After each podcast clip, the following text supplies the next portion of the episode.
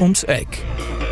Der Koblenz Podcast mit Alexandra Klöckner, Manolito Röhr und Stefan Marlow.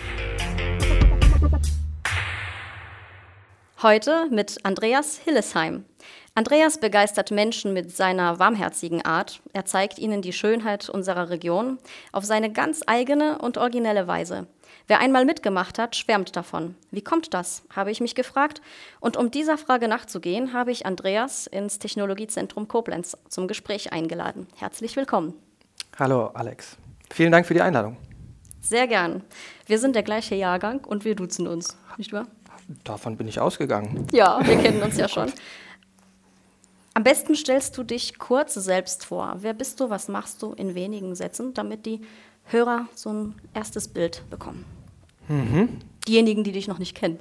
Davon wird es jede Menge geben, nehme ich an. Mein Name ist Andreas Hillesheim, in Koblenz geboren, also Schengel, aber durch den Beruf meines Vaters ein bisschen rumgekommen. Er war bei der Bundeswehr und deshalb sind wir alle drei, vier Jahre umgezogen. Hm. So ein bisschen was von Deutschland habe ich deshalb kennengelernt und irgendwann zur Mainzer Studienstufe, also zur, wie sagt man dazu, zur 10. Klasse sind wir zurückgekommen. Das ist kurz vor der Oberstufe. Mhm. Richtig. Mhm. Bisschen mhm. vorher sind wir zurückgekommen ja. und dann habe ich hier in Koblenz mein Abitur gemacht. Und seitdem bin ich hier ganz zufrieden in der Region. Wow, an welcher Schule hast du das Abi gemacht? Ich war am Max von Laue. Mhm. Mhm.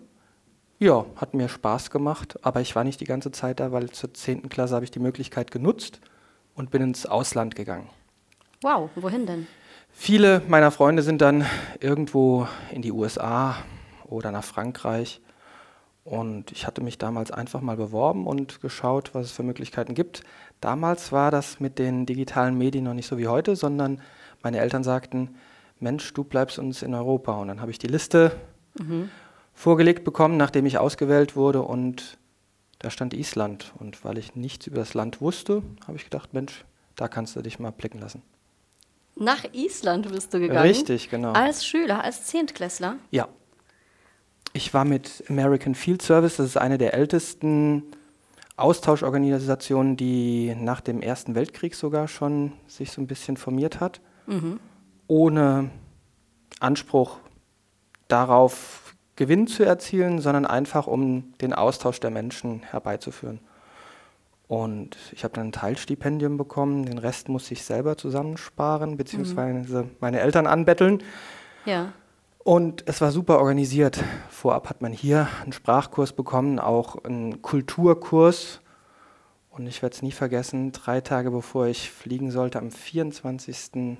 August 1995, ich sage immer so gern unlängst, mhm. kam dann ein Fax mit den Daten der Gastfamilie. Und? Ein Bild, kurze Beschreibung und ähm, war der Geburtstag meiner Oma. Mhm. Und ja, dann wurde es auf dem Geburtstag natürlich auch so ein bisschen breit getreten und drei oder vier Tage später bin ich dann los nach Island. Das heißt, du, du, konntest dich äh, sprachlich vielleicht ein bisschen äh, vorbereiten durch diesen Kurs, aber du Richtig. hattest überhaupt kein Bild von der Familie, äh, in die du kommen würdest. Nö, also ich hatte ein Bild, ein Familienfoto. Aber erst so kurzfristig, wenige Tage vorher. Genau, es gab andere okay. Familien, die kannten sich dann schon ein halbes Jahr vorher und wow. die konnten dann auch schon sich austauschen. Bei mir war das nicht der Fall und ja, ich glaube, das ist auch so ein bisschen Lebensmotto bei mir geworden, dass ich mhm. immer auf neue Situationen mich versuche einzustellen, ohne mir großartig Gedanken zu machen. Mhm. Es ist ja immer die Rede vom roten Faden im Leben, dass man so ein ja. Ziel vor Augen haben sollte, habe ich sicherlich auch. Aber dennoch, wenn sich rechts oder links des Weges sich was ergibt, dann schaue ich, ob das vielleicht nicht auch mhm. interessant sein könnte. Das heißt, du lässt die Sachen auch teils auf dich zukommen. Bist offen für neue Dinge. Freunde würden sagen, ich bin ein Planer. Gerade okay. in der heutigen Zeit, wo man nicht weiß, wie es weitergeht, mhm. ähm, ist das für mich schon so ein bisschen schwierig, weil ich plane gerne im Voraus, Monate, Jahre. Mhm. Ich weiß, was ich möch machen möchte dieses Jahr. Und das ähm, fällt mir schwer, aber ich mache mir nie Gedanken, wie das sein würde, wenn ich irgendwo hingehe, sondern ich bin dann offen und. Mhm. Und das macht ja wahrscheinlich auch Spaß, ähm, Leute kennenzulernen, oder? Allein schon dieses nach Island, bleiben wir erstmal dabei. Wie war es dort in Island zu sein? Ja, es war Und wie lange warst du erst mal da? Ein? Jahr. Ein ganzes Jahr? Ein wow, Jahr. das ist echt lang. Genau. Mhm. Und es ist halt, es ist heute auch anders in Island als damals, vor mehr als 20 Jahren, also fast 25 Jahre ist das jetzt her. Ja. Und es war noch sehr ursprünglich, mh, mm, dadurch, dass es eine kleine Gesellschaft ist, ist es natürlich auch sehr nah und man mhm. kann mit den Menschen sehr schnell zu, zurechtkommen, aneinander geraten. Das positiv aneinander geraten. Ach so, positiv. Ja. Haben Sie eine andere Mentalität als wir Deutschen? Wie siehst du das? Gibt es da Unterschiede? Sind die Menschen anders drauf? Dadurch, dass fast jeder miteinander verwandt ist, mhm. geht man sehr freundschaftlich und sehr direkt miteinander um. So habe ich es erlebt. Ja. Und deshalb schätzt man jeden auch in seiner Art und Weise. Mhm. Und auch das habe ich versucht zu verinnerlichen, unbewusst. Also es ist jetzt nicht mein Lebensmotto, sondern es gibt viele Wege, die man einschlagen kann im Leben. Und man selbst geht ja immer von dem eigenen Weg aus, dass es das Nonplusultra ist. Aber letztendlich gibt es so viele alternative Wege, die auch zur Zufriedenheit führen. Also hast du da auch Toleranz äh, kennengelernt in Island? Ja, absolut. Dadurch, mhm. dass wir 30 Außerschüler von der ganzen Welt waren, Thailänder, Brasilianer, mhm. Deutsche, Amerikaner, Chinesen und alle waren sehr unterschiedlich und wir saßen alle in einem Boot und ja. kamen gut miteinander zurecht. Mhm. Das heißt, da hattest du das Internationale, aber gleichzeitig hattest du mit Sicherheit eine Menge Kontakte zu den Isländern selbst. Ja. Und du sprichst auch Isländisch, richtig? Richtig, jawohl. Ich kann Isländisch sprechen, habe danach noch verschiedene Kurse an der Universität absolviert. Ich kann mich jetzt nicht unbedingt über das Bruttosozialprodukt ja. unterhalten oder diskutieren, aber das grundlegende, alltägliche ist kein Problem. Mhm. Könntest du sagen, ich höre sehr gerne den Koblenzer Podcast rund ums Eck? Das könnte ich sagen, genau. Möchtest du das jetzt von mir hören? Das wäre toll. Je eitler a hlusta Atlantima Podcastfrau Koblenz. Hm, wow. Und, und wie könnte ich mich jetzt bedanken? Tak firir. Tak firir? Genau, richtig. Das bedeutet vielen Dank, Dankeschön. Okay. Schön. Interessante Sprache. War wahrscheinlich auch eine Herausforderung. Magst du Herausforderungen? Absolut. Ich versuche mir immer wieder Ziele zu stecken, auch nebenberuflich. Ich mhm. bin ja ausgebildeter Industriekaufmann, Geograf, habe ich studiert. Das war ein Studium BWL, Soziologie und Geografie. Wow, okay, wir haben beide Soziologie studiert. Ah. Interesse am Menschen und an der Gesellschaft. Super, das wusste ich gar nicht. Ja. Und jetzt bin ich allerdings in der Industrie tätig und fühle mich da auch sehr wohl. Ich habe gern mit Menschen zu tun, das bedeutet auch, dass ich gerne Menschen führe, bei Stadtführung und dergleichen nebenberuflich. Mhm. Mhm. Und da setze ich mir auch immer wieder Ziele, um ja, die Region und meine Heimat bekannter zu machen. Mhm. Das, das wäre die Frage. Du hast ja die Zeit, also ein komplettes Jahr in Island gelebt, äh, bist zurückgekommen, hast Abi gemacht, äh, hast dann studiert und ähm, aber du hast auch schon immer viele Reisen gemacht. Du hast äh, ich nehme an, viel von der Welt gesehen? Es war aber immer in Zusammenhang mit Arbeit oder mit, mit Studium, mhm. denn ich habe dann ein halbes Jahr in New York gelebt. Ah, das auch. Genau, in Malaysia, in Kenia, Uganda, wow. Schweiz. Und das Fernweh hat mich niemals losgelassen. Also Fernweh, das ist mhm. mir in den Adern. Klasse. Und das war alles beruflich? Ja, das war Was immer. Was hast du so beruflich gemacht? Ich habe zum Beispiel in New York beim German Convention Bureau gearbeitet. Die sind zuständig für Geschäftskundenreisen nach Deutschland. Mhm. Und das war damals 2005, 2006 im Vorfeld der Fußballmeisterschaft mhm. in Deutschland. Und die Leute sind uns die Türen eingerannt, weil sie wirklich nach Deutschland kommen wollten. Mhm. Aber auch für geschäftliche Verbindungen, IAA, oder andere Verbandstagungen ist Deutschland ja. nach wie vor ein Hauptstandort in Europa. Mhm. Das heißt, nach New York oder Malaysia hast du gesagt, warst du auch da? Malaysia war ich im Ökotourismus. Ja. Das war Asian Overland Services und mit meinen Kollegen von dort habe ich immer noch Kontakt. Das mhm. ist grandios. Ähm, das schweißt natürlich auch zusammen, wenn man zusammenarbeitet und dort ist auch die Arbeitskultur etwas ganz anderes. Der Arbeitgeber gilt als Ziehvater. Man ja. muss sich dem unterordnen, man bedankt sich, man ist ihm wirklich hörig, würde ich fast sagen. Man arbeitet auch, damals war es so, das war 2007, 2008, auch fünfeinhalb Tage oder fünf Dreivierteltage. Mhm. Das bedeutet nicht, dass man dann das Wochenende mal kurz irgendwo hinfährt, sondern hat man möglicherweise eine Nacht, die man woanders verbringen kann. Mhm. Und das äh, kriegen diejenigen dann mit Familie und so weiter gut hin? Ja, das ist auch ein Vielvölkerstaat, gerade Malaysia. Ähm, Malais gibt es, Chinesen und Inder. Und es war immer ein sehr harmonisches Zusammenleben. Ich war davon hellauf begeistert, muss ich sagen. Ja, das klingt wirklich gut. Es gibt Regionen in der Welt, die, äh, in denen das wirklich gut funktioniert, ne? Ja, richtig. Und es gibt auch Institutionen, wo es gut funktioniert. Im Anschluss war ich dann mit einem kurzen Zwischenstopp in der Welt, bei der Weltgesundheitsorganisation in Genf. Ja. Teures Pflaster, muss ich sagen. hm. Es war damals schon für ein Zimmer, habe ich irgendwie 800 Euro im Monat gezahlt. Es wow. war ewig teuer. Aber auch dort in der WHO gab es sehr viele Nationen, die zusammen an einem Strang, an einem Projekt gearbeitet haben. Und man kann viel über internationale Organisationen und deren Administration schimpfen. Ich habe die Erfahrung gemacht, dass die einen tollen Job machen und dass die auch in Krisenzeiten, wie es heute der Fall ist, ihr Bestmögliches geben, mhm. um was Positives zu erreichen. Ja. Das sind äh, ganz schön interessante berufliche Stationen. Ja, das ist ja jetzt auch nur ein Abriss. Ich glaube, du hast da noch mehr gemacht. Aber wie ist das für dich, äh, die, dieser Wechsel? Dann hast du ja immer wieder erlebt, dass eine andere Arbeitskultur vielleicht vorliegt, andere Formen von Gemeinschaft. Und da konntest du dich immer anpassen.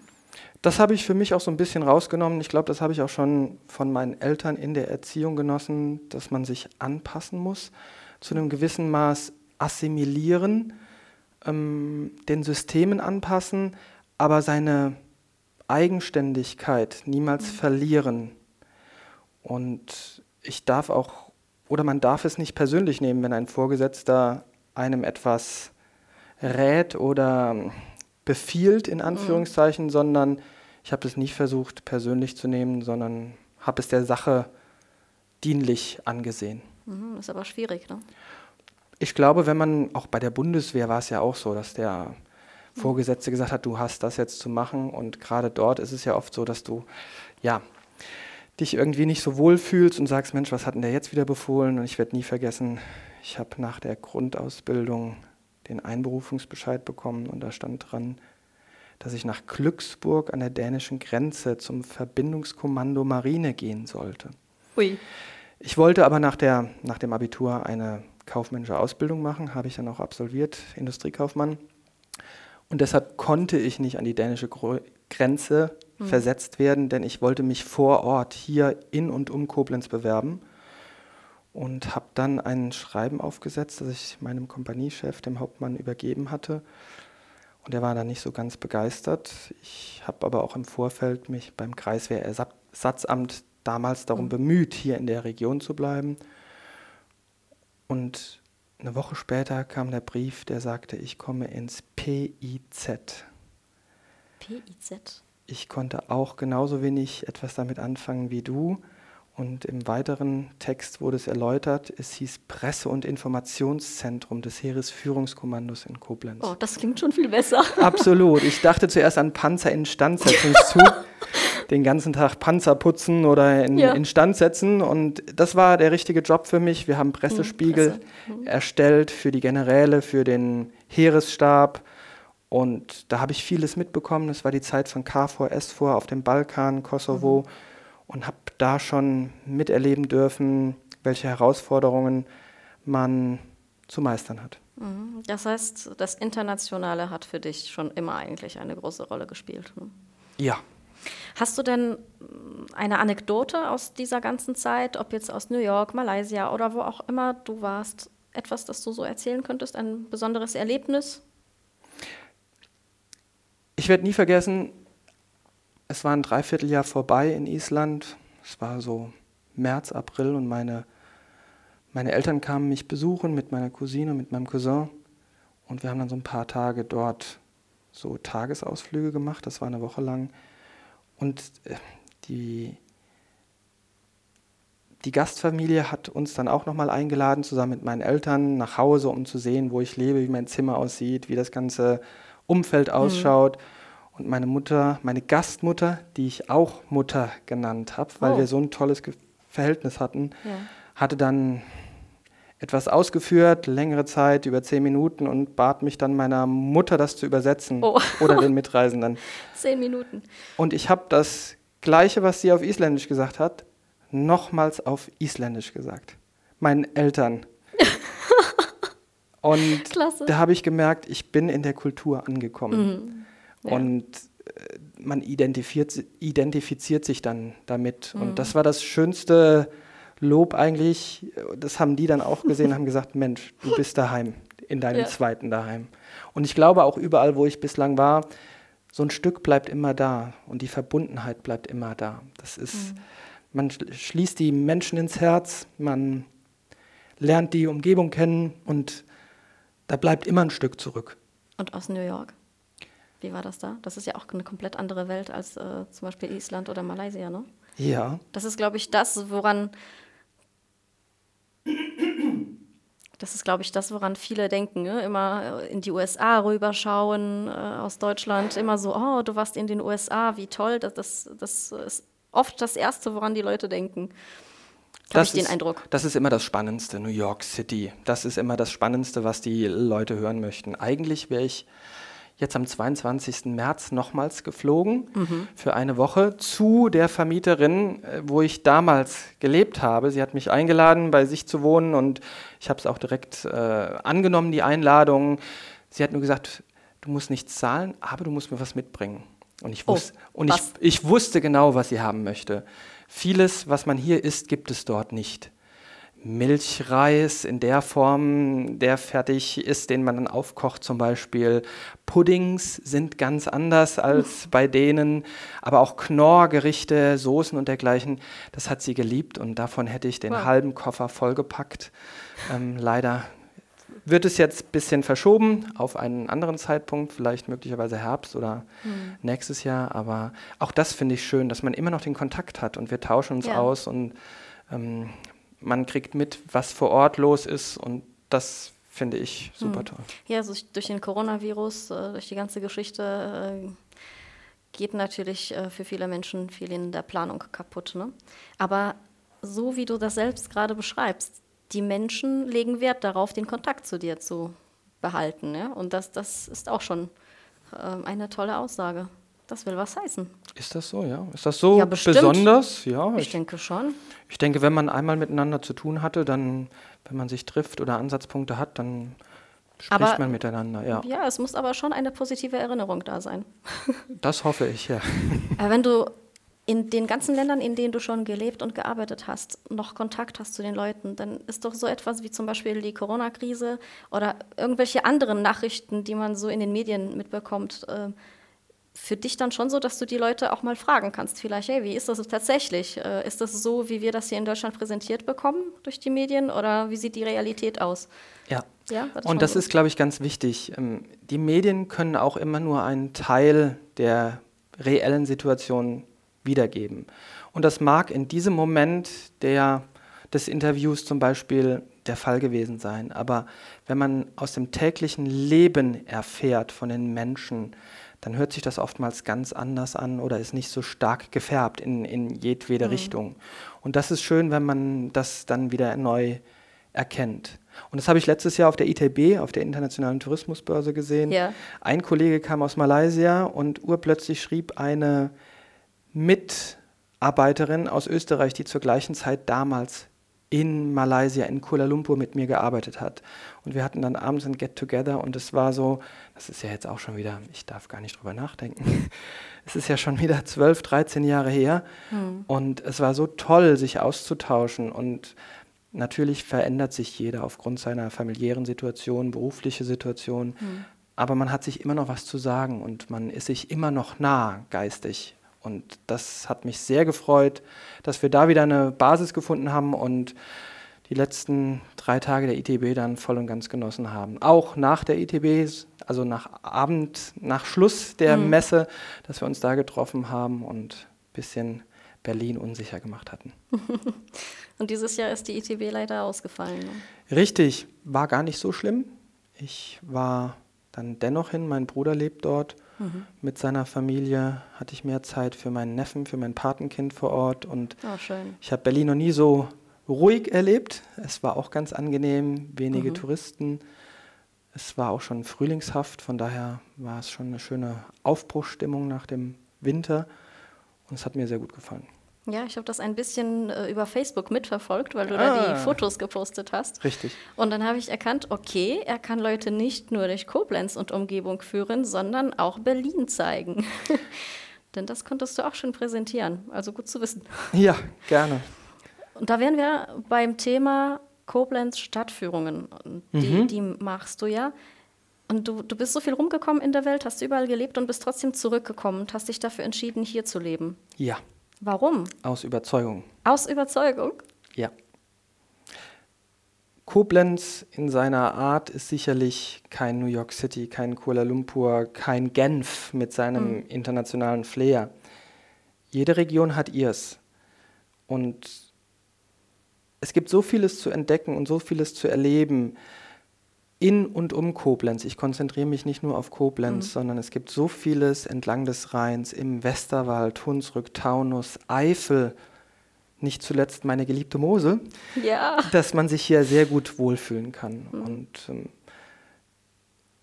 man kann die Natur entdecken in Verbindung mit den Genüssen, die es überall gibt und den Menschen, die für ihre Region stehen.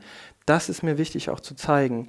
Nicht, weil ich davon persönlich profitiere, monetäre, sondern weil es mir Freude bringt, den Leuten das nahe zu bringen.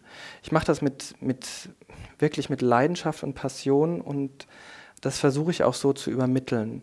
Und das größte Lob ist für mich, wenn ich dann höre, wie letzte Woche Samstag bei der Stadtführung, dass es jedem gefallen hat. Ähm, ähm, das sage ich jetzt auch nicht, um arrogant zu wirken, sondern man muss es auch immer auf die Leute zuschneiden. Und da war es eine bunt gemischte Gruppe mit Rentnern, das waren die Großeltern mit ihren mhm. sechs Kindern und Enkelkindern. Und da muss man natürlich auch versuchen, jeden bei, bei der Stange zu halten. Und mhm. das ist mir, glaube ich, ganz gut gelungen. Ja.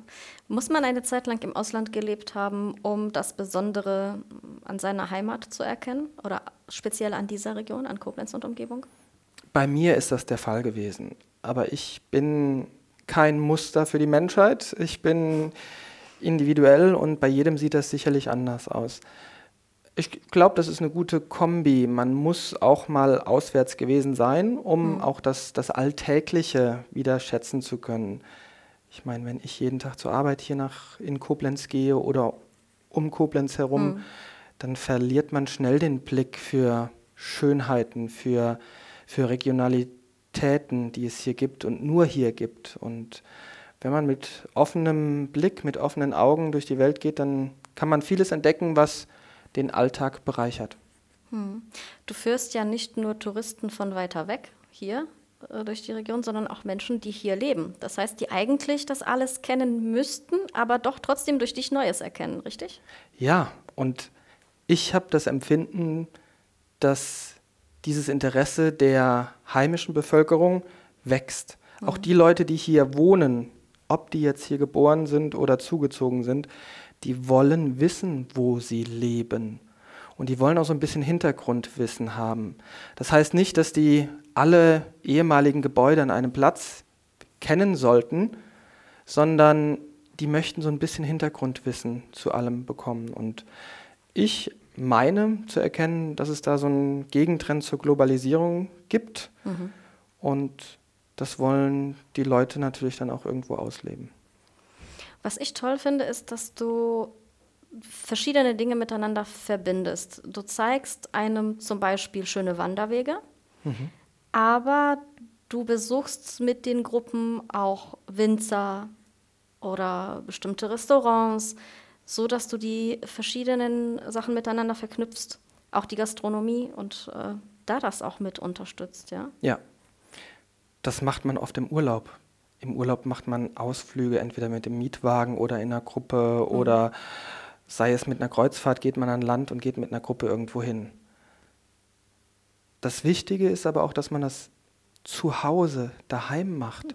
Empfinde ich für mich persönlich. Ja. Das ist hm. wieder kein Muster für jeden, sondern wenn man so ein bisschen Hintergrundwissen hat, warum bei uns die ganzen Weinstöcke stehen, warum der Wein hier so gut gedeiht, dann, dann versteht man das, dann versteht man vielleicht auch die Mentalität der Menschen einen Tick besser und kann sich vielleicht ein bisschen besser damit zurechtfinden, obwohl man auch mhm. möglicherweise keinen Wein trinkt. Das ist auch völlig legitim, obwohl für mich unverständlich. okay, ja.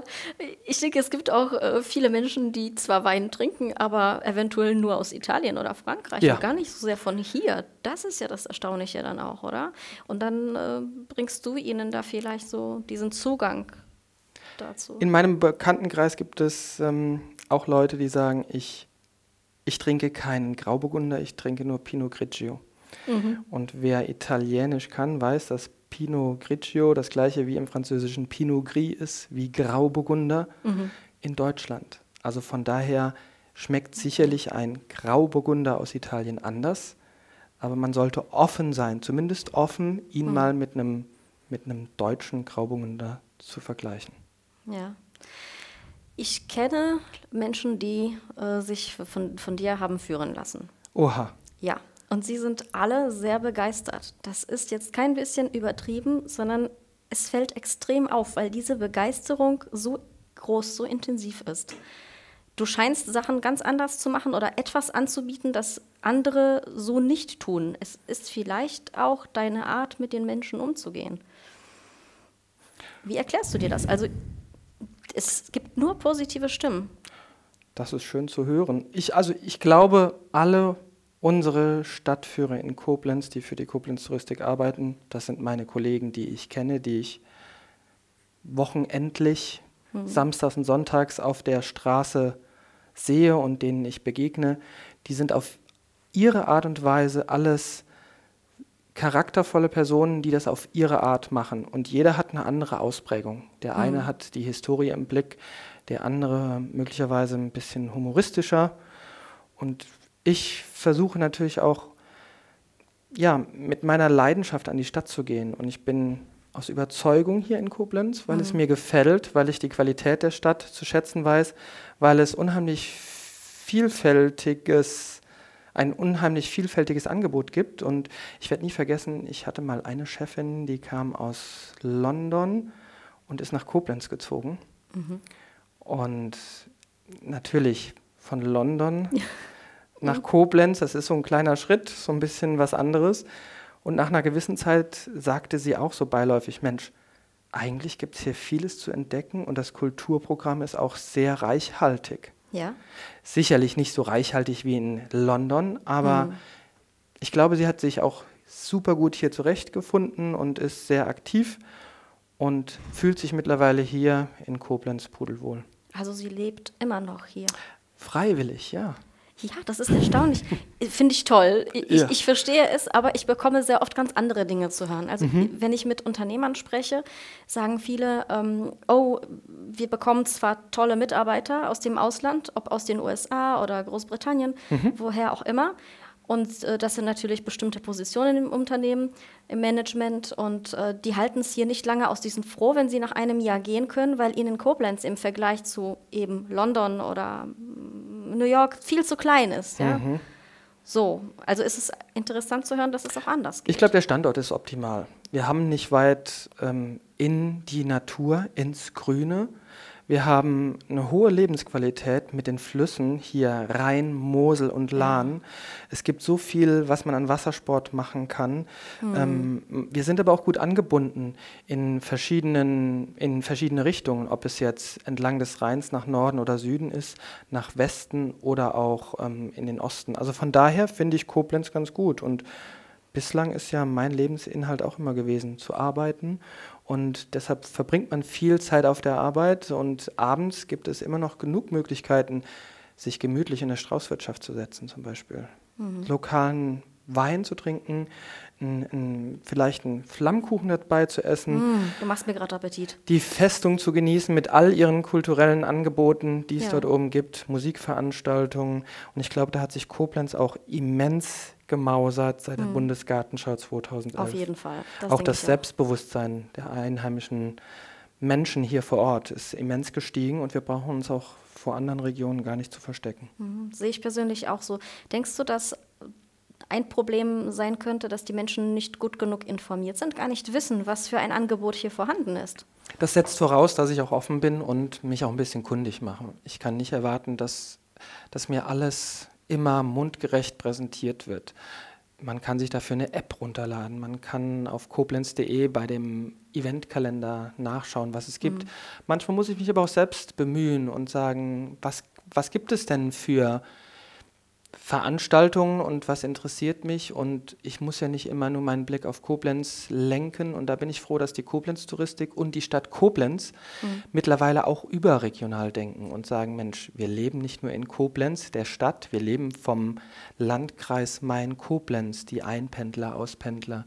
Und es gibt auch dort viele Sehenswürdigkeiten, die, die man in einer Viertelstunde erreichen kann. Mhm. und wo man es sich gut gehen lassen kann. Ja, ich glaube, die Leute aus dem Umland haben sich eine Zeit lang ähm, so ein bisschen zurückgedrängt gefühlt vielleicht, dass, äh, dass sie dann nicht so gesehen wurden und immer nur von Koblenz äh, die Rede war. Mhm. Und eigentlich gehört das alles zusammen.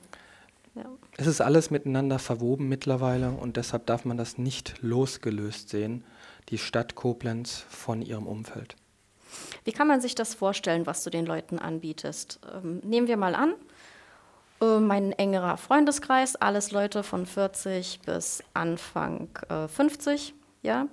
Und äh, wir würden uns gerne von dir mehrere Stunden irgendwie was zeigen lassen, etwas mit dir unternehmen. Es muss nicht auf Koblenz Zentrum oder so beschränkt sein. Mhm. Wir wissen guten Wein zu schätzen. Ja, was für eine Vorstellung hättest du dann? Ja, ich denke, es ist immer sehr wichtig zu wissen, mit welcher Gruppe man es zu tun hat. Mhm. Ich bin auch immer ganz schnell dabei, sich untereinander zu duzen, weil das, ich kann so meine Meinung sagen, als auch wenn ich jemanden sieze. Der Ton macht die Musik, von daher mhm. mache ich da keinen Unterschied. Und man muss auch immer sehr spontan reagieren können. Das heißt, wenn ich dich kenne, deine Gruppe kenne, weiß ich schon ungefähr, ähm, wie der Schwerpunkt gelagert ist. Der Wein ist sicherlich auch ein Thema. ähm, aber man muss das auch möglicherweise ganz spontan entscheiden können, aufgrund der Witterung, mhm. aufgrund von geschlossenen Straßen und dergleichen. Und ich glaube, da bin ich mittlerweile ganz gut, dass ich das so ein bisschen einschätzen kann und spontan anpassen kann. Wie sähe so eine Tour aus? Es gibt verschiedene Cars, die ich immer ganz gern näher beleuchte. Das mhm. ist Kulinarisches, Kultur und Kunst. Ja. Und da ist es auch wichtig, ja, nicht zu sehr ins Detail zu gehen, sondern die großen Zusammenhänge zu zeigen und dann möglicherweise auch sehr bildhaft das zu vergleichen.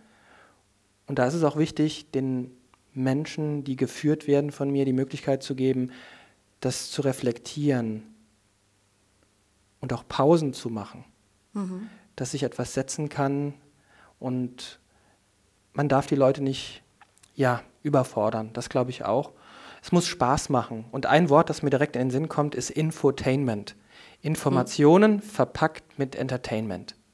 Das ist so ein Wort, wo ich denke, ja, wenn ich das selbst erlebe, ich kriege was vermittelt und das in ansprechender Art und Weise, humoristisch möglicherweise, mit einer Anekdote, mit einer Legende verbunden, dann setzt sich das bei mir und dann empfinde ich das persönlich als interessant. Und so versuche ich dann auch meine, meine Führungen zu gestalten. Hm. Hast du das äh, woanders gelernt? Hast du dich an den Orten, an denen du gelebt hast, auch mal so führen lassen? Ja, überall, wo ich neu hinkomme, versuche ich auch mir so ein Bild zu machen von dem Umfeld und das habe ich auf jeden Fall, oder ich versuche es immer überall zu machen, weil ich bin keiner, der sich jetzt einen Reiseführer nimmt und das alles durchliest, mhm. sondern ich möchte es erfahren von jemandem, der vor Ort führt. Das ist, glaube ich, das, das Gute. Und wir, alle Koblenzer Gästeführer, die für die Koblenz Touristik arbeiten, wurden ausgebildet.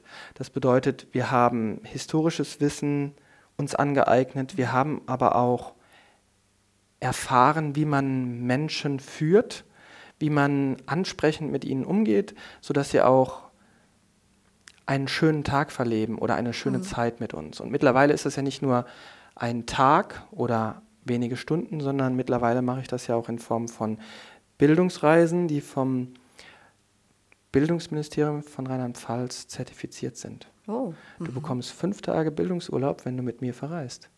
Wow. Wäre das was? Das wäre was. Wie sieht das dann aus? Das sind Bildungsreisen zu wirtschaftlichen Zusammenhängen. Mhm. Ich habe das im vergangenen Jahr an die Mosel unternommen. Sehr schön. Oh, meine Lieblingsgegend. das kann ich nur unterschreiben. Und dieses Jahr geht es an die Nahe. Mhm. Es gibt ein, eine schöne Lokalität und ich kenne die Region, wo ich hinfahre. Ich habe auch die Unterkunft und die Region kennengelernt mit Freunden, die ich per WhatsApp angeschrieben habe, hey, hat jemand Lust mitzufahren? Und ruckzuck habe ich alle verfügbaren Zimmer, die vor Ort waren, vollgekriegt. Und wir haben ein Wochenende die Vortour absolviert. Ja. Und es war Ende April 2019 haben wir die Vortour für die nahe Region dieses Jahr gemacht. Mhm. Und auch das wird eine sehr schöne Tour, versprochen. Ja, das glaube ich dir aufs Wort. Das heißt, du hast dir da alles angeschaut und überlegt, da und da könnte man hin und äh, wir haben das vermitteln. Ja, mir liegt schon daran, auch eine Region zu verstehen und wir gehen zu regionalen Akteuren. Das sind Institutionen des Landes, zum Beispiel in Bad Kreuznach gehen wir zum staatlichen Staatsweingut Bad Kreuznach. Wir gehen aber auch zu regionalen Akteuren wie Winzern, zu Fremdenführern. Wir schauen uns an, wovon die Region lebt, was geprägt, was, was prägt die Region, mhm. wie, wie sieht es landschaftlich aus. Und dieses verbinden wir alles während einer Woche Aufenthalt vor Ort. Und wer kann das buchen? Jeder, der möchte. Also ich muss dazu sagen, Leider in Anführungszeichen ist diese Reise schon seit November letzten Jahres ausgebucht. Warum bin ich nicht überrascht? ähm, hat mich sehr gefreut mm, und normalerweise kann das jeder machen, auch ohne Bildungsurlaub. Es gibt Personen, die nehmen teil, ohne dass sie den Bildungsurlaub in Anspruch nehmen. Mhm. Eine tolle Sache. Absolut.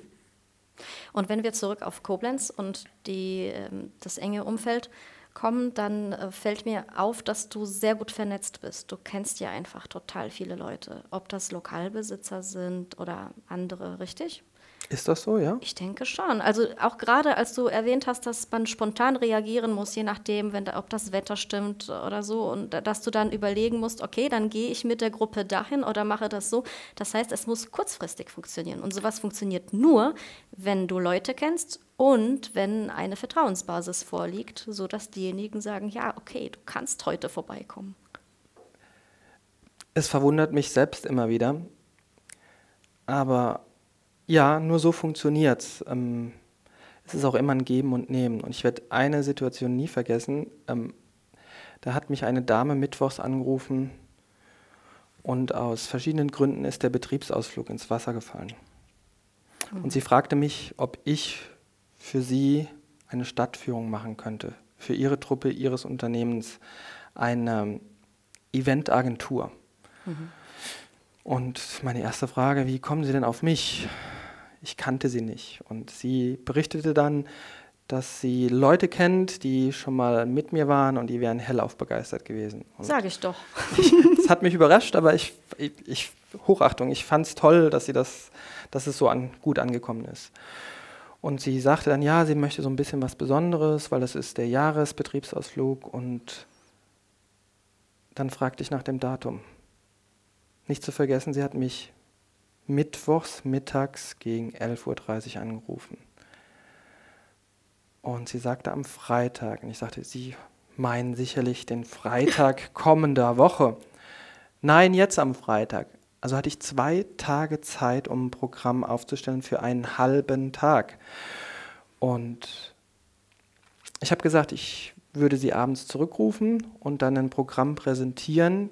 Ob es ihr gefällt, müssten wir darüber sprechen. Ich wäre ihr auch nicht böse, wenn es nicht der Fall ist, aber aufgrund der Kurzfristigkeit hm ist es schwierig, was Ansprechendes, ich kannte diese Person nicht, ich kannte das Unternehmen nicht, mhm. was Ansprechendes zusammenzustellen. Ja, ich habe sie abends zurückgerufen. Die Programmpunkte waren wie folgt. Ein Kunstkurs bei einer mir sehr gut bekannten Künstlerin mhm. aus Ehrenbreitstein. Die hat sich direkt bereit erklärt, einen Kunstkurs zu machen ich will jetzt nicht zu sehr ausholen, das war Monotopie. Ähm, mhm. Und im Anschluss waren wir im Sektmuseum in Koblenz, ehemaliges Deinhaus, Deinhard Stammhaus, mhm. und haben da eine Champagnerprobe mit frischen Erdbeeren gemacht. Mhm.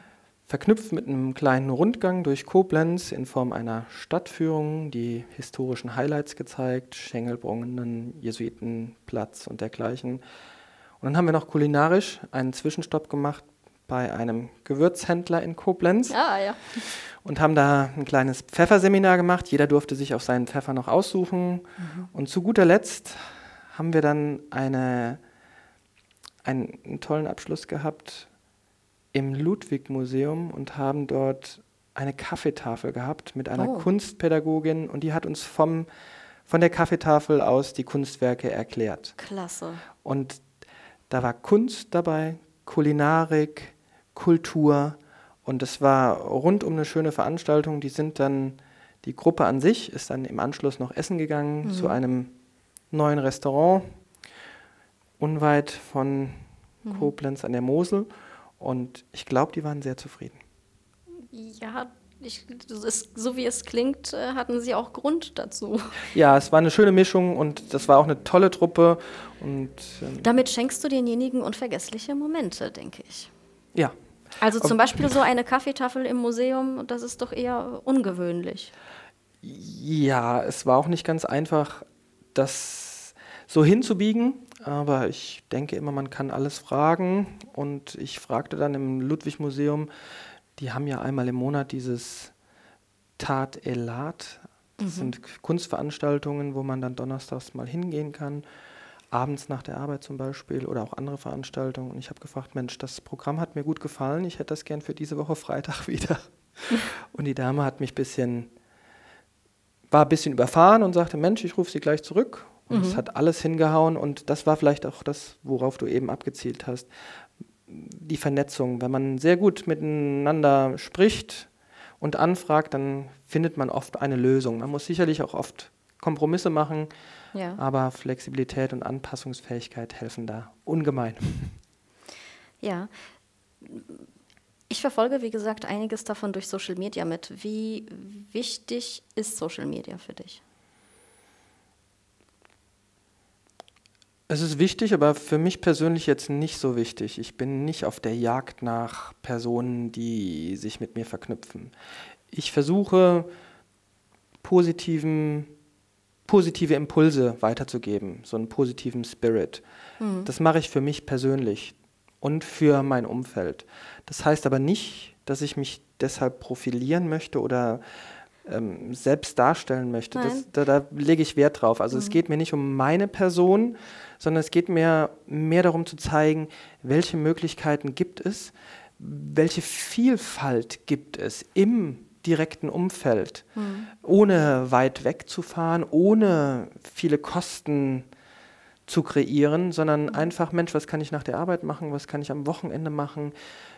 Und, und darauf muss man sich sicherlich auch einlassen können oder man muss den Willen dazu mitbringen. Ja, so nehme ich das auch wahr. Mhm. Äh, wenn dann Bilder von dir zu sehen sind und äh, man sieht, dass du irgendwo mit einer Gruppe zum Beispiel unterwegs bist, äh, vielleicht ein neues Programm äh, ausprobierst, also was man da unternehmen könnte, und jemanden besuchst, ob jetzt zum Beispiel Winzer oder wer auch immer, dann habe ich schon öfter gedacht, ach schau mal, die kennst du noch gar nicht, ja?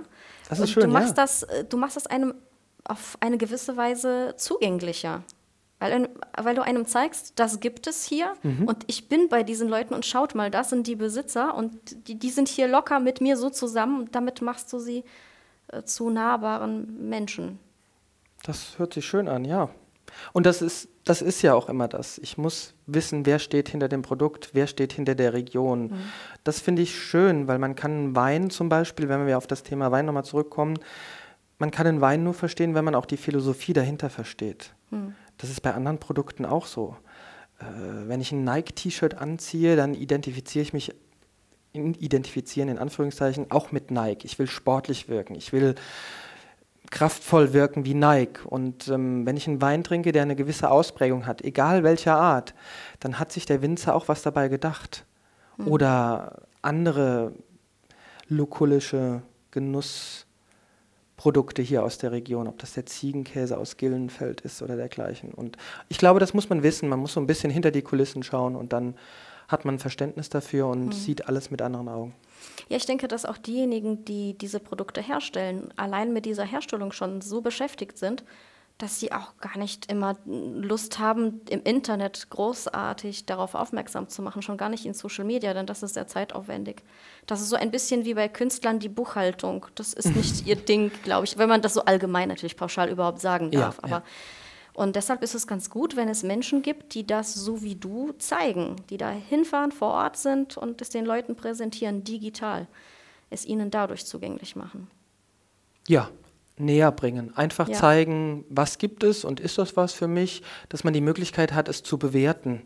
Ähm, es kann auch sein, dass man dann sagt, nö, das ist nichts für mich, das Produkt ist nichts für mich, die Region ist nichts für mich, der Standort ist nichts für mich, aber ich kriege immer viele Rückmeldungen und die werden zunehmend mehr. Das mhm. freut mich zu sehen, dass es scheinbar ganz gut ankommt.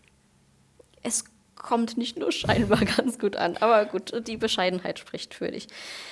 Ähm, du machst das aber nebenberuflich. Ja. Hast du schon daran gedacht, das hauptberuflich zu machen? Habe ich auch schon mal drüber nachgedacht, ja. Aber es sprechen Gründe dagegen. Es sprechen Gründe dagegen, weil der Hauptgrund ist, glaube ich, wenn man etwas jeden Tag macht, zum Alltag wird, egal ob das mein, mein Beruf ist im mhm. Büro oder Gästeführungen in Koblenz, Irgendwann schleicht sich eine Routine ein, was natürlich auch gut ist. Aber wenn ich etwas nur ab und zu mache, wie ein Hobby, nehmen wir Skifahren, kann ich auch nur im Winter oder wenn ich in eine Skihalle fahre, mhm. dann habe ich eine Vorfreude, dann habe ich Spannung, dann freue ich mich drauf, dann ist das was Besonderes. Und so ist das auch bei, mein, bei meinem Nebenjob. Wenn ich das nur ab und zu mache, dann dann mache ich das mit sehr viel Freude. Ich, ich, die Vorfreude ist manchmal schon so schön, wenn ich mhm. weiß, da kommt was am Wochenende und da gibt es ein Event, das ich begleiten darf, da gibt es eine Weinprobe, da mache ich einen kleinen Ausflug, dann, dann freue ich mich darauf. Und das, diese Besonderheit, das ist auch immer was Besonderes für mich. Es lebt ja auch immer mhm. von der Zusammenkunft verschiedener Menschen. Das ist ja nicht nur, dass ich mein Programm halte, sondern man muss sich immer wieder neu einstellen und das mhm. ist, glaube ich, der Hauptgrund, warum ich das auch so mit Leidenschaft, mit Passion mache. Und wenn ich das so sage, so hochtrabend mit Leidenschaft, dann meine ich das auch so, weil, mhm. weil es macht hoffentlich nicht nur den Gästen äh, Spaß, sondern es soll auch mir Spaß machen. Und ähm, dafür stehe ich. Das wäre eine gute Antwort auf meine Frage vom Anfang. Wie du es schaffst, dass die Menschen so begeistert sind von den Führungen mit dir. Wahrscheinlich ist es die Tatsache, dass du selbst auch begeistert bist von dem, was da zu sehen ist, was du denjenigen zeigst. Und das ist ansteckend. Das ist schön, ja. Wenn, wenn ich diese, mhm. wenn ich die Leute anstecken kann von meiner Passion, von meiner Leidenschaft für meine Region hier in und um Koblenz, dann ist das das größte Lob, was ich erhalten kann. Andreas, jetzt fragt sich die Hörerschaft bestimmt, wo finde ich denn diesen Andreas Hillesheim? Wie kann ich ihn buchen? Ja, momentan ist das alles noch im Werden. Ich habe zwar einen Google Business Eintrag zu meiner zu meinem Unternehmen. Das ist ein Kleinunternehmen, das ich nebenher auch registriert habe. Und ja, eigentlich muss man nur schauen nach meinem Hashtag, mit dem ich mittlerweile auch schon in der Stadt angesprochen werde. Es freut mich, dass die mhm. Leute das so wahrnehmen. Und dieser Hashtag, das ist dieses Kreuzchen. Viele kennen das ja nicht so ganz. Und der Hashtag lautet, meine Heimat ist schön, ganz durchgeschrieben. Ich bin jetzt auch in der Erarbeitung von einer Website und ich hoffe, dass die zumindest in groben Zügen bald online geht. Mhm. Das wird dann noch die Website sein, meine Heimat ist schön mit oe oder ö.de. Und da wird, wird man nähere Informationen zu mir und zu meinem Angebot finden. Aber auch der Google Business Eintrag, da findet man schon Feedback, wie es den Leuten gefallen hat. Ich versuche auch in unregelmäßigen Abständen dort mir Wichtiges kundzutun. Das bedeutet Veranstaltungen, die man nicht verpassen sollte oder Destinationen, die möglicherweise auch schön sind zu besuchen. Ja, dass man da weitere Informationen findet. Und auf Facebook findet man dich auch. Facebook, Instagram, genau. Da findet man mich. Und ich denke, wenn man den Hashtag Meine Heimat ist schön angibt mhm. äh, bei Google, dann ja. komme ich hoffentlich auch ganz oben. Schreiben wir noch in die Info zur Folge dazu. Perfekt. Danke dir. Vielen Dank, dass du hier bei uns warst, Andreas. Ich habe zu danken für die Zeit des Interviews und ähm, ich war ganz überrascht, dass ich überhaupt in Erwägung gezogen wurde für ein solches Interview. Ja, das war erstaunlich, äh, dass du dich sehr gewundert hast, dass wir dich anfragen, weil du sagtest, es gibt doch viel spannendere Persönlichkeiten hier in der Region, bekanntere Menschen und Leute, über die die Zuhörerinnen und Zuhörer bestimmt mehr erfahren möchten. Aber ich denke, dass jetzt am Ende dieses Gesprächs alle wissen, warum gerade du hier heute sitzt. Viel Erfolg weiterhin. Ganz lieben Dank und viel Erfolg ebenso weiterhin mit dem Koblenz Podcast. Dankeschön. Danke sehr.